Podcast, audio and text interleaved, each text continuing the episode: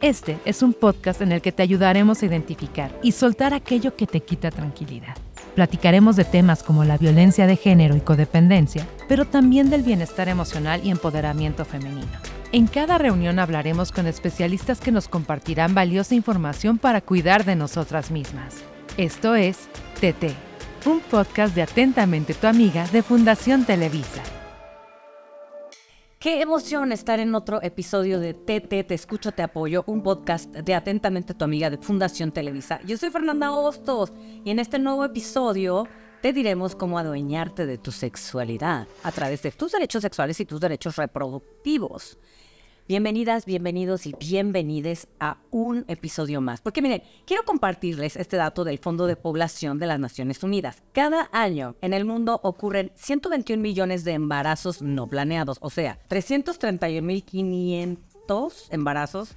Son un montón de este tipo al día. Son cifras muy elevadas, lo que significa que la mayoría de las mujeres no pueden o no toman sus propias decisiones. Así que para hablar más de este tema nos acompaña Gabriela Torres Canseco, actuaria y maestra en población y desarrollo. Se ha desarrollado en los campos de la evaluación de proyectos para adolescentes, jóvenes mujeres y población de la diversidad sexual. Actualmente colabora en el Fondo de Población de las Naciones Unidas como asociada en salud sexual y reproductiva. Y ahorita vamos a desmenuzar qué es todo eso. Bienvenida, Gabriela. Hola Fernanda, ¿qué tal? Es un gusto estar con ustedes y pues saludos a las personas que siguen este podcast. Sí, saludos a nuestros tetes. Como en cada episodio está María Elena Esparza Guevara, que es consejera en género del Consejo Ciudadano de la Ciudad de México y especialista en perspectiva de género, combate la violencia machista y es activista por una vida libre de violencia para niñas y mujeres y fundadora de Hola Violeta, Mana Chula, ¿cómo está? Ah, mi querida Fer, feliz de estar otra vez con nuestras tetes. Oigan, sean muy, muy bienvenidas a este círculo de confianza. Muchas gracias por estar aquí. Y para arrancar, a ver, Gabriel, explícanos, ¿qué es la salud sexual y qué es la salud reproductiva? ¿Hay una, hay una diferencia? ¿Por qué son tan importantes en la vida de las mujeres? Bueno, y de los hombres, pero en este caso vamos a abocarnos en las mujeres. Porque cuando escuchamos el término sexualidad o en embarazo también, pero hay muchísimo más que eso. La salud sexual creo que abarca mucho más que eso. Cuéntanos Gabriela, ¿qué es salud sexual y salud reproductiva y si hay una diferencia? Claro, la salud sexual y la salud reproductiva eh, se parecen mucho, pero hay que comenzar diciendo que la sexualidad es una parte normal en nuestras vidas. No solamente tiene que ver con relaciones sexuales, ni con el embarazo únicamente, sino con el erotismo, con el placer, con la intimidad y la sexualidad se expresa al decidir nuestras formas de vivir los vínculos afectivos, cómo nos expresamos al vestir, al caminar, al relacionarnos con los demás y al elegir la manera en la que queremos vivir nuestra capacidad reproductiva. Entonces la salud sexual y reproductiva se refieren a un estado de bienestar físico, mental y social y no solamente la ausencia de enfermedad o disfunciones y malestares. Entonces la salud sexual se refiere al ejercicio de la sexualidad bajo este estado de bienestar. Y por su parte, la salud reproductiva tiene que ver con todos los aspectos relacionados con el sistema reproductivo, sus funciones, sus procesos, y ahí se incluye la libertad de decidir tener o no hijas e hijos, cuándo y con qué frecuencia. La salud sexual y la salud reproductiva entonces sí van de la mano, están íntimamente relacionadas y son parte fundamental para el desarrollo físico y emocional de todas las personas, como bien dijiste, no solamente de las mujeres. Ahí vamos a salir bien cachondos, creo, de este, de este episodio, o que agarran a su pareja si es que tienen, porque esto se va a poner bueno. Ay, es que saben que hay un dato este, curioso que a lo mejor tú te lo sabes la cifra. Las mujeres pensamos en sexo determinadas veces. Haz de cuenta, era un dato como pon tu, no sé, 10 veces al día. Y creo que los mujeres eran, los hombres, perdón, eran como 80. ¿Te sabes esa cifra? No, no ves esa cifra, pero seguramente está. Pero es real. No, seguramente, sí, sí, sí. y también por cuestiones de género, ¿no? Los hombres se permiten mucho más admitir que, que piensan más en sexo que las mujeres. Pero ¿no crees que sí tenga que ver la anatomía? Porque fíjense, o sea, simplemente para masturbarnos, las mujeres tenemos que como que entrar eh, a un lugar más privado porque está un poquito más escondida todas las zonas erógenas y tal. Y los hombres, ahora sí que no quiero sonar vulgar, pero pues la traen de fuera. ¿no? La trampa fuera, la verdad, y, y ya la anatomía ya los favoreció en eso. Ay, a mí me da mucho coraje, la verdad. Pero a ver, María Elena, a pesar de la educación sexual que se imparten en las escuelas, que yo creo que es poca, pocas personas conocen sus derechos sexuales y sus derechos reproductivos. ¿Cuáles son estos derechos y a qué edad deben conocerlos las y los jóvenes? Porque hay muchos mitos en torno a ellos. Con que si los adolescentes reciben información van a iniciar sus relaciones sexuales más rápido. Yo creo que no. No, para nada. Yo creo que esta es una visión muy conservadora. eh, que pues siempre es negacionista de los derechos, ¿no? ¿A, a qué edad se puede empezar a hablar de sexualidad? Yo creo que cuidada la manera en la que se presenta el tema, pues desde la primera infancia, porque si pasa lo opuesto, que es el niño o la niña aprende que esos son temas que no se dicen. Y ya sabes, Espérame, María Elena, ¿cuál es la primera infancia? Más o menos a no, qué edad. chiquitito, chiquitita, desde que te pregunta mamá por qué yo tengo esto y mi hermanita no. Ok. Desde ese momento, mamá, papá, el- los responsables de la crianza pueden nombrar, pueden explicar esa diferencia biológica, esa diferencia anatómica, que es, pues sí, lo que eh, entendemos en literatura de género como sexo. Ya desde ahí, luego para entrar a conceptos más sofisticados que sí tienen que ver con el género, pues probablemente a los 2, 3, 5 años, pues es muy pronto. Pero no necesitas ocultar. Yo creo que esta es la clave. Nunca hacer creer que eso es algo que debes, eh, que debe darte pena, que no se dice en voz alta, o que le tienes que poner apodos, ¿no? Porque no le puedo decir que se llama vagina, ¿no? Entonces tengo que decirle qué y ahí inventa la palabra que tú quieras. Sí, mariposita. Ajá. Sí, sí. Eh, y luego, pues, eh, en la adolescencia, pues sí, ya, ya visibilizar tal cual los derechos sexuales y los derechos reproductivos. Esto es clave también porque ya tú presentabas al inicio de esta conversación el dato de los embarazos adolescentes, que pues por, por definición y por sentido común, pues yo creo que si acaso el 1% de las adolescentes embarazadas eligieron eso. En realidad, la mayor, la enorme mayoría de los casos ocurrieron por desinformación o porque viven en un contexto violento y de abuso. Entonces, sí es muy importante eh, nombrar los derechos, cuáles son desde decidir de forma libre y autónoma, pero también informada y por eso sí hay que comunicarlo, sí tiene que estar en la educación básica, tiene que ser parte así como aprendo eh, cómo es el fenómeno de la condensación y las nubes y la lluvia, así, con esa naturalidad tengo que aprender qué pasa con los derechos sexuales y los derechos reproductivos. Em, por supuesto, ejercer y disfrutar plenamente la sexualidad es un derecho. Hay, de hecho, una cartilla de derechos sexuales de adolescentes y jóvenes. Esto puede consultarlo cualquier persona, pueden meterse ahí a Google y pueden encontrar. Es pues una información muy detallada, incluye también ¿Cómo, cómo se busca, María Elena? Porque eso ni yo lo sé, ¿eh? Así, en Google tú entras y pones cartilla de derechos sexuales de adolescentes y jóvenes. Y ahí te van a salir un listado. Me parece que son aproximadamente, eh, son 14, son 14. exactamente 14. Eh, manifestar públicamente los afectos también es un derecho. De nuevo, el no, no tener que ocultar, no decidir libremente y vivirlo libremente. Está también contenido en el apartado número 7, la parte de la, de la reproducción, o sea, decidir con libertad y con información si deseamos o no tener hijos. Ya desde ahí, eso es educación sexual y educación reproductiva. No, no solo porque luego puede, por el término, podríamos pensar, ah, pues yo no quiero ser mamá, entonces no me aplica, ¿no? O, o no es papá, entonces no le aplica, ¿no? Sí, aplica a todos. Por supuesto está la igualdad y la no discriminación como pilares fundamentales de esos derechos y, y el derecho también a tener servicios de salud sexual, que esto es fundamental. En el sistema de salud público tiene que estar garantizada la salud sexual y la salud reproductiva, porque también, y yo creo que vamos a platicar al ratito de eso, pero la violencia obstétrica es un tema del que tenemos que hablar. Porque casi nadie la conoce. Yo la conocí leyéndola en un artículo que creo que publicaste tú Sí, hace poco. La Sí. violencia, este, o- ¿cómo se dice? obstétrica, porque hubo un caso muy famoso, el del rey, el rey del parto, ¿no? Pero bueno, no me quiero desviar. Ahorita pueden googlear así la cartilla de los derechos y toda edad es buena para hablar sin mitos, sin vergüenza y sin culpa sobre nuestras funciones sexuales y reproductivas. Eh, fíjate, eh, en cuanto a decidir de forma libre y autónoma, yo no pienso que un niño o una niña de 14, 13 años puedan hacer eso porque no saben exactamente lo que están haciendo, ¿no? Y ahí es donde viene la información. Quiero hacer una precisión cuando María Elena dijo, eh, hablando del género, de decir, bueno, él tiene pene, la niña tiene vagina. Eh, me parece que hay una diferencia ahí y nos vas a poder iluminar con esto, Gabriela. ¿Género o sexo? Bueno, eh, primero, es importante, eh, un poco abonando a lo que decía María Elena, si la cartilla de derechos sexuales y reproductivos las podemos consultar en Internet. Y justamente la cartilla trae al final un glosario para aclarar cómo esta duda si es sexo, si es género, qué es diversidad, qué es orientación sexual.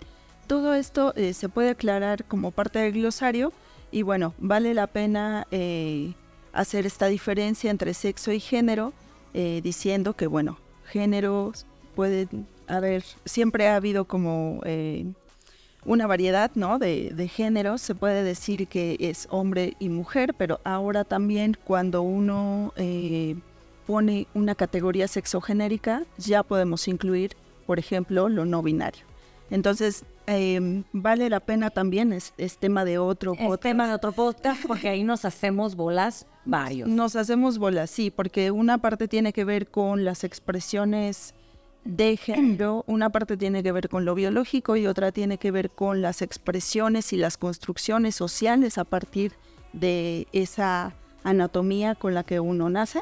Entonces sí es muy importante eh, darle justo su espacio a, ese tema sí, de ahora, Y, y, para simplificarlo, ahora hablemos de este, pues sí, hombre-mujer. No, voy a ir a una breve pausa, eh, por favor, para regresar a la pregunta de...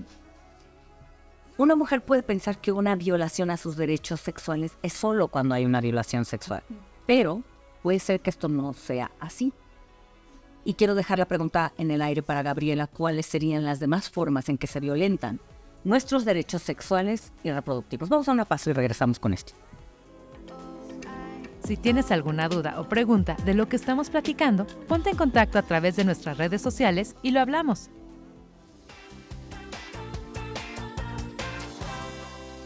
No solamente nuestros derechos sexuales son violados cuando hay una violación, la violación sexual, ¿no? De que se a, fuerza tienes una relación sexual con alguien. No solamente esa es la manera de violentar nuestros derechos sexuales. Cuéntanos, por favor, Gabriela, cuáles son otras formas de violentar los derechos sexuales de las mujeres. Bueno, existen muchos matices en cuanto a la violencia o la violación de los derechos sexuales y reproductivos. Como ya decía María Elena, son 14, entonces en ese rango es que nos vamos a poder mover para hablar de violación a los derechos sexuales y reproductivos. Puede ser desde discriminar a una persona por su género o su orientación sexual, porque una persona al saber que tiene un diagnóstico de VIH o que tiene alguna otra infección o enfermedad, también se les puede discriminar o por estar embarazada. Esto, esto discúlpame que te interrumpa, pero esto puede ser en un ejemplo pues es que tú eres vieja. Ah, es que te está bajando. Eso es, entra ahí en una discriminación. esos son micromachismos, esos son eh, mensajes violentos, sí. Eh, pero, por ejemplo, puede ser justo eh, una persona que no le permitan vestirse o expresar su sexualidad en la forma de vestirse como él o ella quieren. Eso ya es una violación a los derechos sexuales y reproductivos. Una mujer que está con una pareja y sale, van a ir a cenar estás vestida con una falda muy corta, vete a cambiar. Eso es una... Eso es una violación a los derechos sexuales y reproductivos.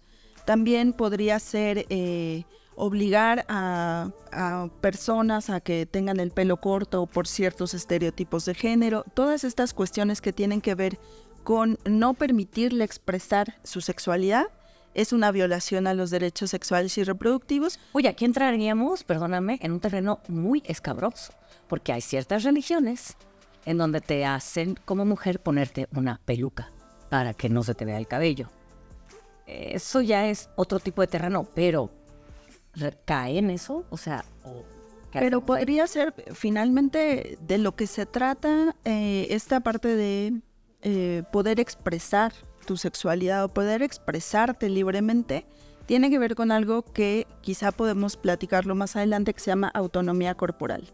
Y ese es el derecho que tienen las personas, no solo las mujeres, sino personas y hombres de decidir sobre su cuerpo, sobre su vida y sobre sus decisiones, las decisiones que le atañen y en particular tiene que ver con cómo se visten, también por supuesto con cómo expresan su religiosidad y espiritualidad, pero em, volviendo un poco al, tema de derechos sexuales y reproductivos, ese es un pedacito de, las violencias que pueden existir, ¿no? También podría ser eh, cuando se le niega a una persona información en los servicios de salud, cuando no se le permite a una adolescente acceder a un método anticonceptivo porque está muy chiquita, eh, cuando no se les eh, permite acceder a información a hombres y mujeres eh, sobre el cuidado de su salud sexual y reproductiva o sobre planificación familiar.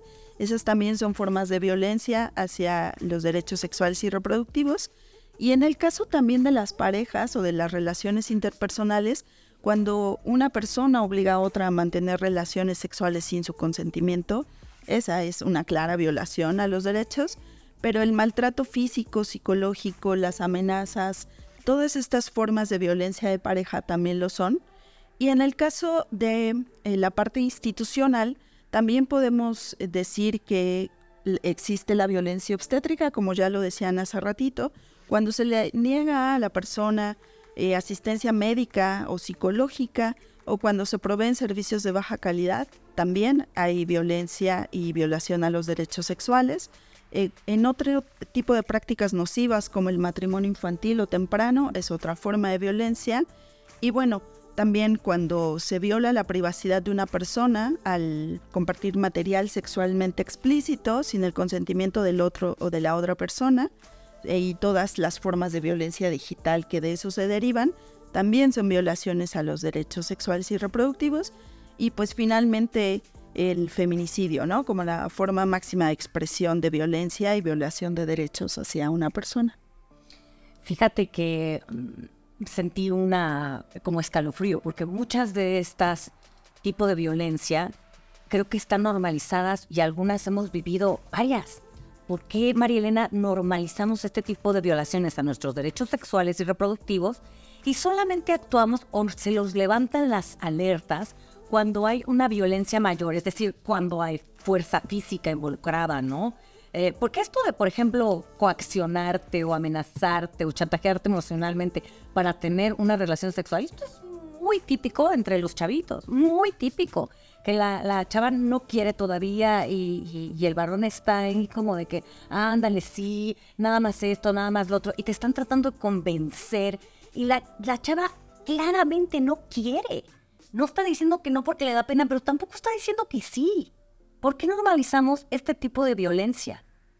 Bueno, pues eh, como en todas las formas de violencia hay factores culturales y hay factores que son eh, digamos, sociales de, lo cotidiano. En lo cultural, pues está esto de los usos y costumbres, que es tan nocivo. También la mutilación genital. Esa es una forma aberrante de violencia contra la, pues sí, los derechos sexuales y reproductivos. Y todavía hoy eso ocurre, es permitido en casi 30 países. ¿En México mm. ocurre, María Elena? Puede llegar a ocurrir, pero no es un foco rojo en términos de mutilación genital eh, femenina. Eh, definitivamente el continente africano es el que encabeza la lista y las acciones prioritarias que ha definido la ONU para atacar ese problema y había una meta ya muy clara de erradicarla hacia el 2030.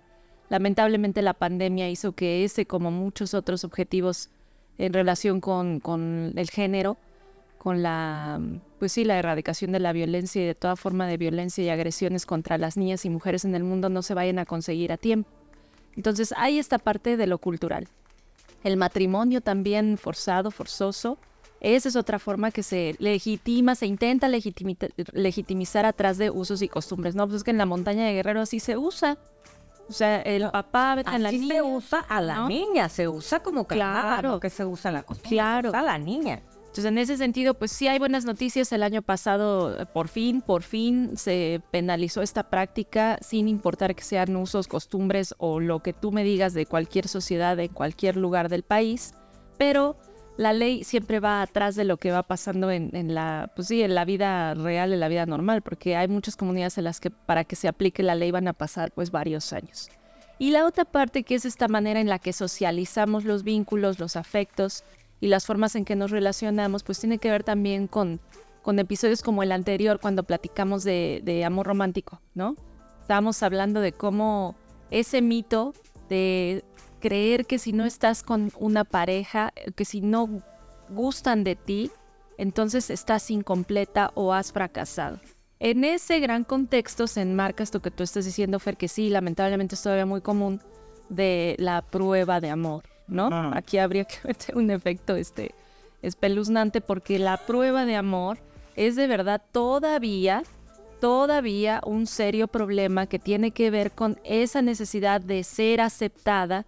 Y entonces yo como necesito estar completa y ya encontré al príncipe azul que me salvará, entonces acepto esa condición que él me pone.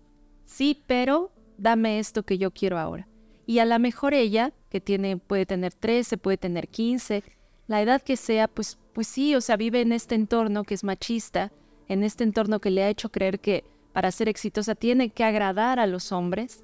Entonces dice, pues, pues sí, aunque no esté muy convencida. Y deje todo el convencimiento, digamos, inicial en ese momento, sino no, no solo no está convencida, tampoco está informada. Y volvemos al tema con el que arrancamos el, el podcast, el embarazo adolescente.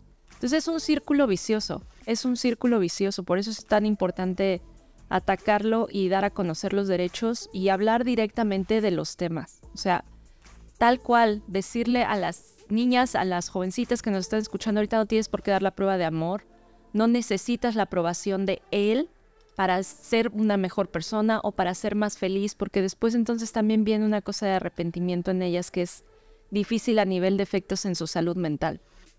Sí, porque mal si lo haces y mal si no lo haces. Exacto. Te, te, sientes mal si lo haces, te, te sientes mal si no lo haces, ¿no? Digo, por experiencia propia, hace muchos años, pues yo lo viví, ¿no? En, en la adolescencia. Y es terrible. Es, es, una situación en donde no sabes para dónde moverte. Y sería lo ideal que los papás pudieran hablar de esto, pero pienso que los papás no lo hablan. Ahora hablabas de la mutilación genital, que me parece terrible. Digo, para las personas que no conozcan esto, en, África y en muchos países del mundo está esta práctica en donde, y con un rastrillo, ¿eh? además, con una navaja, le, le, cortan el clítoris, sin anestesia, en un tapete, ahí en la selva, le cortan el clítoris a una niña, no sé con qué fin, la verdad, este, una, una bebé, una niña, ocho años, seis años, para que creo que no tenga... Eh, para que no caiga en tentación. Ah, ok, para ¿Ya? que no caiga en tentación. Imagínate. Pero fíjate, a ellas, en, por eso también creo que pensamos que es, esa violencia está fuertísima, pero está allá en África, está muy lejos. Exacto. Pero creo que aquí en México nos mutilan también del clítoris emocionalmente, lo voy a decir como tal, porque no está bien visto tener una vida sexual activa o que hayas tenido varias parejas sexuales o la masturbación en una temprana edad cuando para los hombres está visto como algo normal. ¿Cuál es la postura en cuanto a salud sexual eh, acerca de la ma masturbación. Gabriela, ¿es sano? ¿No es sano? Me estoy metiendo a lo mejor en un terreno delicado, pero creo que hay que hablarlo.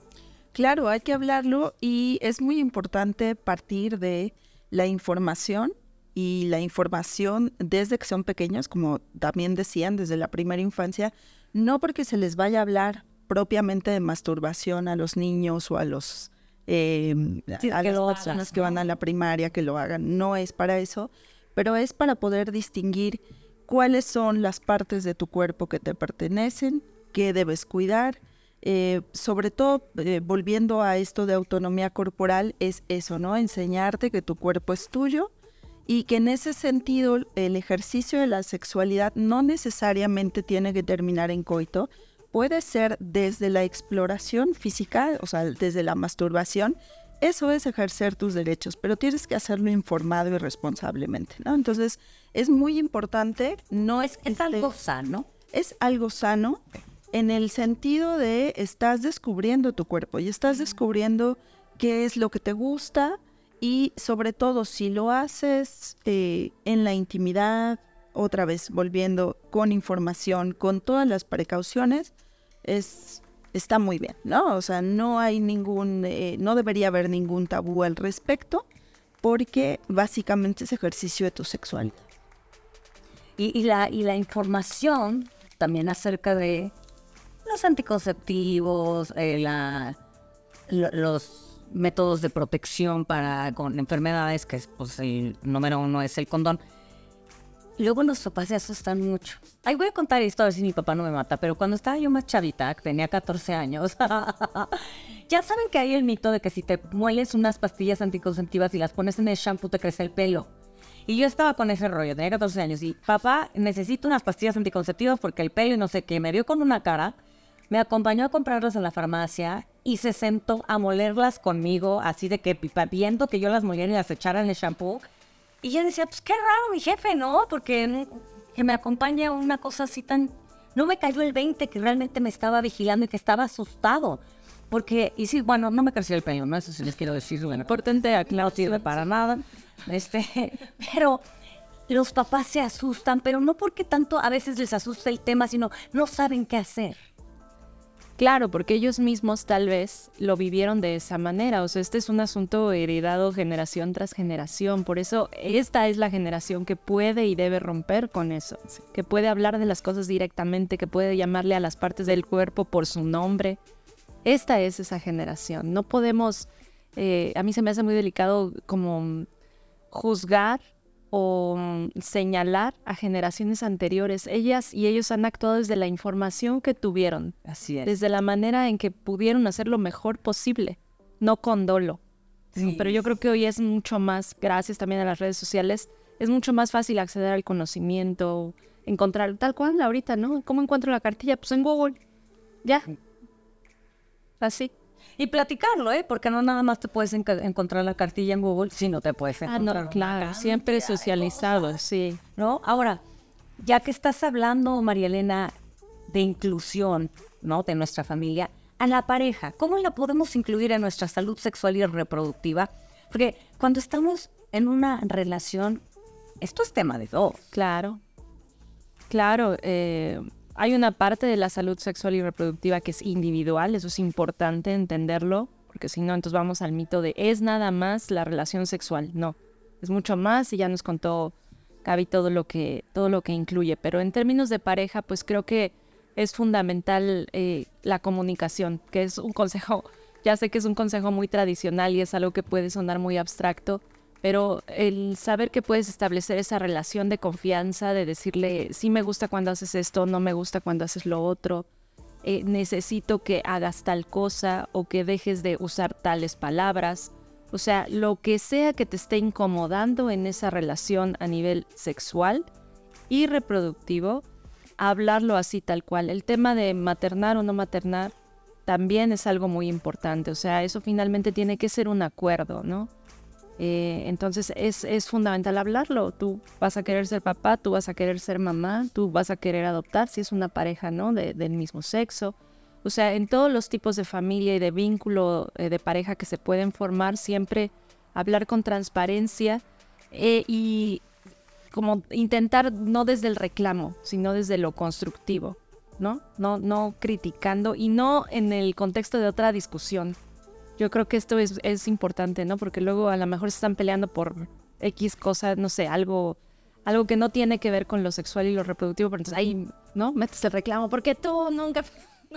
Y dice, te para, ¿no? Y te lo avientas ahí en la discusión de que, oye, no. Sí, no, Eso también es violento. eso también es Eso violento. también es violencia. Sí, Ahora, es que este tema está muy bueno, muy, la verdad. muy. No les tengamos miedo a nuestro cuerpo, ¿no? Exacto. ¿Cómo, no le po- cómo podemos vernos en el espejo, tocarnos de, de una forma sana, explorarnos, compartirlo también eso después con la pareja? Ya saben que dicen que el orgasmo es de quien lo trabaja y pues, pero también a ti te toca, ¿no? Es, eh, a mí me gustaría muchísimo que no hubiera estas mujeres que llevan muchos, muchos años de casadas y no saben lo que es un orgasmo porque, porque no, no, no han sabido cómo comunicarlo, no saben que se sienten, no, no conocen su cuerpo, incluso hasta para tocarte, para explorarte este, los senos, por si hay, hay em, prevención, la salud con el ginecólogo, o sea, cómo podemos acceder a nuestro cuerpo de una manera más sana, Gabriela. Pues eh, acudiendo, por ejemplo, a estas revisiones, ¿no? Ahora que mencionabas esto del, del cáncer de mama, ¿no? De las detecciones, bueno, conociendo nuestro cuerpo, dándonos un tiempo para saber cómo hacer esas detecciones.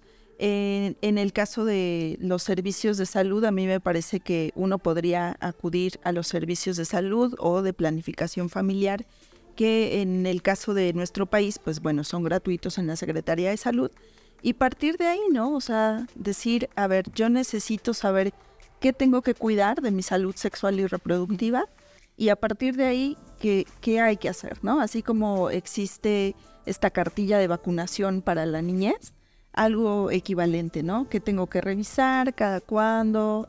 Eh, ¿Por qué es pertinente hacerme exámenes regularmente? Me parece que ese es un primer acercamiento y un acercamiento además desde el campo de la salud, ni siquiera desde el campo de voy a únicamente masturbarme, ¿no? O desde el campo de estoy ejerciendo mi sexualidad, eh, sino desde el, desde el área de, de, la salud, ¿no? Responsablemente y siempre muy bien informada, ¿no? Saber distinguir también eh, un poco de todos estos mensajes que ahora puede uno conseguir en redes, saber qué es lo responsable, lo saludable y digamos, lo, lo, que nos va a favorecer ¿no? en el ejercicio de la sexualidad, en la exploración y en el cuidado de la salud. Hay una um, pregunta que nos hacen mucho a las mujeres, sobre todo cuando estamos en pareja, ¿no? Hasta incluso a las artistas, ¿no? Y lo pasan en televisión o lo estás entrevistando, pero llegas a casa de tu tía o lo que sea ay, qué padre, que ya te están juntos, no sé qué. ¿Para cuándo los hijos? O ya tuviste uno, ¿para cuándo el hermanito? Pues, ¿qué te importa, no? Eso está muy intro, intrusivo, o sea, la verdad, ¿cómo podemos contrarrestar eso? ¿O cómo podemos contestar a una pregunta así que es muy, sí es muy invasiva, ¿no? o sea, la verdad. Sí, pues bueno, es como muy de, de cena familiar, ¿no? aparte, aparte. Es la incomodidad en la cena familiar. Pero primero mantener la calma, ¿no? En realidad, muchas de las personas que nos preguntan o que pueden llegar a preguntar ese tipo de cosas, pues no son malintencionadas, o sea, puede ser eh, un interés legítimo. Entonces, primero mantener la calma. Creo que también es importante no sentirse juzgado, juzgada en, en ese, cuando nos hacen esas preguntas.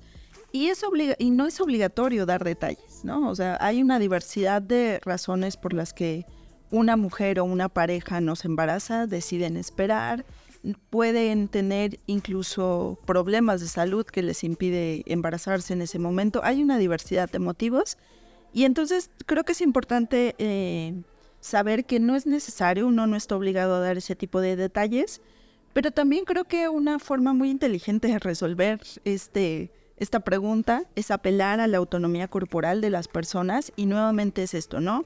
Las personas tenemos derecho a tomar decisiones sobre nuestra vida, sobre nuestro cuerpo, sobre el futuro. Y en ese sentido, pues podemos decir que no tenemos hijos o que no queremos o que lo estamos postergando porque estamos ejerciendo nuestros derechos sexuales y reproductivos, ¿no? Así, tan nos lo en la cena. No, sí. jefa, ahorita la verdad, estoy ejerciendo mis derechos de Exactamente. Una, una, cosa más, como una cosa más práctica, ¿no? Porque te vas a ejercitar autonomía corporal. Bueno, te vas a quedar así como, ¿y qué es eso? Y te van a preguntar más cosas, como algo un poquito más coloquial que pudiéramos responder de plano, no. Eh, seguramente hay muchas eh, respuestas muy elegantes, muy amables, ¿no? pero hay que partir justo del hecho de que hay una diversidad de motivos Exacto. y que no estamos obligados a abrirnos hasta donde más, ¿no? Hasta la cocina. No, no tienen que enterarse de todos los detalles. Hasta nuestra intimidad, sí. ¿no? Seguro te ha pasado, María Elena. Fíjate que afortunadamente no, mi familia no, no, no me ha presionado de esa manera, pero yo creo que una buena forma de responder es siempre honrar la emoción que te genera esa pregunta. Decir tal cual, me incomoda que me cuestiones sobre eso, mamá. O no me gusta que me pregunten sobre tal cosa, en, en, o sea, con todos los tíos y todos los primos. Eh, depende cómo, cómo ocurra, ¿no? Porque puede ocurrir en, eh, entre dos, ¿no? Como te, te, insiste tu mamá o tu papá, o de plano en la mesa abierta en Navidad, todo el mundo ahí antes del intercambio. Pero siempre decir, me incomoda eso, no me gusta tal cosa, es algo que prefiero platicar pues en privado o es algo que prefiero no hablar ahorita. Así, tal cual, no tienes por qué eh, tampoco disfrazarlo de nada disfrazarlo. No, Ajá. ni convertirlo en, en, motivo de una pelea, porque también, pues desde dónde lo están preguntando. No, no, no necesariamente lo están preguntando desde una intención de molestar, ¿no? O de presionar. De nuevo, eh, viene de todo el bagaje cultural y formativo que tiene quien te lo pregunta y de las expectativas que esa persona se había trazado para ella y luego por extensión para ti. Es que la sexualidad reproductiva antes era tema público, no sé si acuerdan que estaba la tradición de la, luna de miel al día siguiente a, sacar la sábana con sangre para que vieran que había sido señorita. Ay, oye, súper invasivo. Entonces, bueno, se ha ido diluyendo, pero todavía queda la pregunta de, ay, bueno, ¿ibas a tener hijos? Sí, no, no, lo que sea. O sea, sí, sí, es de repente como que pareciera que es tema público. Y pues no, muchachos. Claro. Uno no anda en la cena preguntándole al tío, oye, ¿qué onda? ¿Ya fuiste al baño? ¿Cómo vas con el estreñimiento? No. Claro, claro. O sea, son temas íntimos y temas personales. Oigan, estoy muy feliz de haberlas eh, tenido aquí. Me gustaría, eh, Gabriela, que dieras las redes sociales eh, tuyas o de la gente, a dónde se pueden acercar para tener más información acerca de la salud sexual y reproductiva. Sí, con todo gusto. yo no soy mucho de redes sociales, pero les comparto las redes sociales del UNFPA. Nos pueden buscar como arroba UNFPA México en todas las redes sociales, en Facebook, en Twitter, en YouTube y ahí pueden ver muchos más materiales sobre salud sexual y reproductiva y otros temas también del mandato del UNFPA. ¿UNFPA cómo se deletrea? U-N-F-P-A. ¿Qué significa para la gente que nos está escuchando, Gabriela? El UNFPA es el Fondo de Población de las Naciones Unidas. Y tenemos oficina en México, entonces justo en la página de UNFPA México es donde pueden conseguir todos estos materiales. Es decir, es una como un departamento de la ONU, ¿cierto? Sí, es una agencia de las Naciones Unidas y el mandato específico del UFPA pues tiene que ver con la salud sexual y reproductiva, con temas de género y de población y desarrollo. Para que sepan que es una página pues, legítima y confiable. Eh, María Elena, danos por favor las redes sociales del Consejo Ciudadano, las tuyas, las de Hola Violeta también. Sí, claro. Primero, pues recomendarles el teléfono del Consejo Ciudadano que atiende por llamada y por WhatsApp. Es 55 55 33 55 33 y funciona 24/7 gratis sin fronteras. Y lo que pueden pedir ahí, por ejemplo, es orientación para cómo plantear estos temas, cómo hablar de esto con tus hijas, con tus hijos. O cómo hablar en pareja sobre eh, estos asuntos, o cómo saber si lo que está pasando ya es violencia. Entonces, todo ese servicio de orientación, eh, tanto jurídica como psicológica, está disponible gratis ahí, también en todas las redes del Consejo, que lo encuentran así, Consejo Ciudadano de la Ciudad de México.